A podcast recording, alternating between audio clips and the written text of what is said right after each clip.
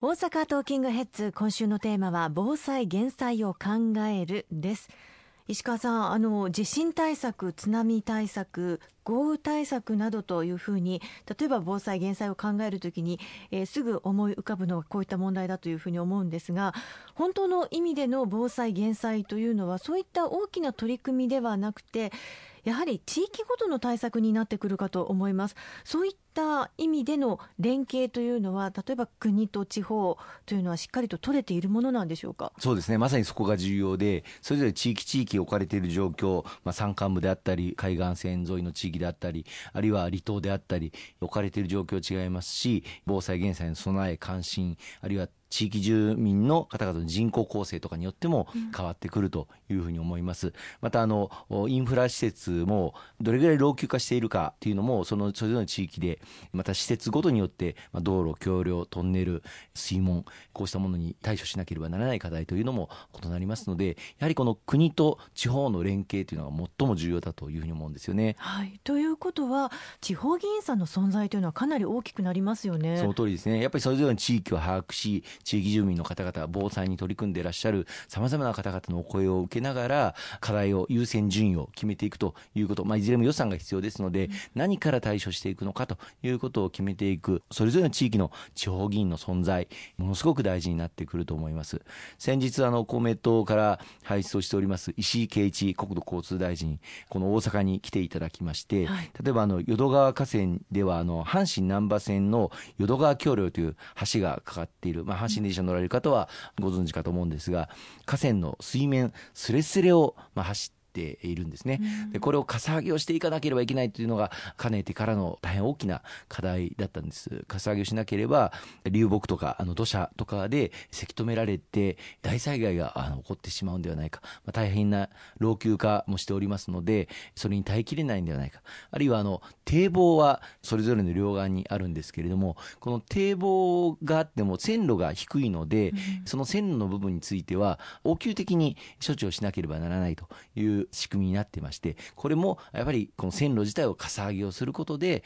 堤防をきちっと機能する形にしていきたいというふうに思っているんです。これはあの地元の西淀川区の佐々木哲夫市会議員とあるいはこの花区で今頑張っております今田信之さんとその意見を踏まえて石井啓一国土交通大臣取り組んでいこうということをまあ示してあのいただいたこと本当に良かったというふうに思っています。またさらにあの大正区なんかは防潮堤の耐震化工事というのが喫緊の課題になっているんですけれどもも、はい、これについてもあの石井啓一国土交通大臣現場に来ていただいて今退職で頑張っています小山光明さん。先日このラジオ番組にも来ていただきましたけれどもその現場の声を踏まえて国交省としてしっかりとこの防潮堤の耐震化工事を進めていくという、まあ、大臣自身が現場を見ていただいたこと非常に良かったなというふうに思っています、まあ、それぞれの地域の特性に合わせた対策をしっかりと行っていただくためにもいい意味で地方議員さんに働いていただくというのが大切ですよね。まさにあの防災減災というのはその地域の方々の命と暮らしと、うん、そしてまあ財産を守る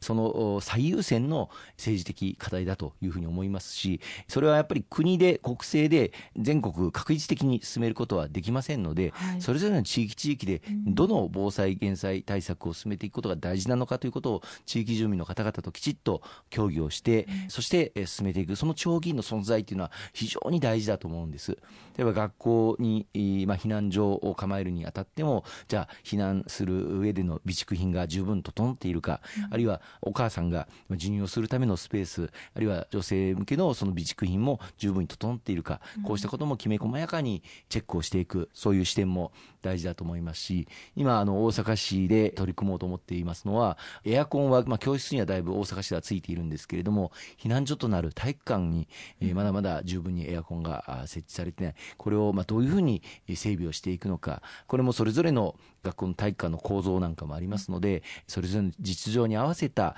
対応というのをきめ細やかにしていく必要というのがあるんですよね、うん、やはり自分たちが住んでいる街をより良くしていくためにも私たち自身もじゃあ自分たちの地域で何が困っているのかどんな問題なのかっていうのをしっかりと把握しておくという必要もありますね。昨年あの4月5月6月と100万人訪問調査アンケート運動というのをやらせていただいたんです。取り組みの一環として、防災・減災についてのアンケート活動をやらせていただいて、それぞれの地域でどの防災あるいは減災に課題があるのか、懸念があるのか、例えば川の近くにお住まいの地域であれば、堤防あるいは防潮堤の機能が十分なのか、ひび割れはしていないのか、あるいは河川が増水した時の状況というのを誰が把握することになっているのか、水防団の方々の活躍というのはきちっと地域住民の方々に周知されているのか、あるいは河川の増水状況を見に行かなくても把握できるように河川カメラを設置した方がいいんではないか、まあ、いろんな課題が河川のそばに住んでいる地域住民の方に絞っても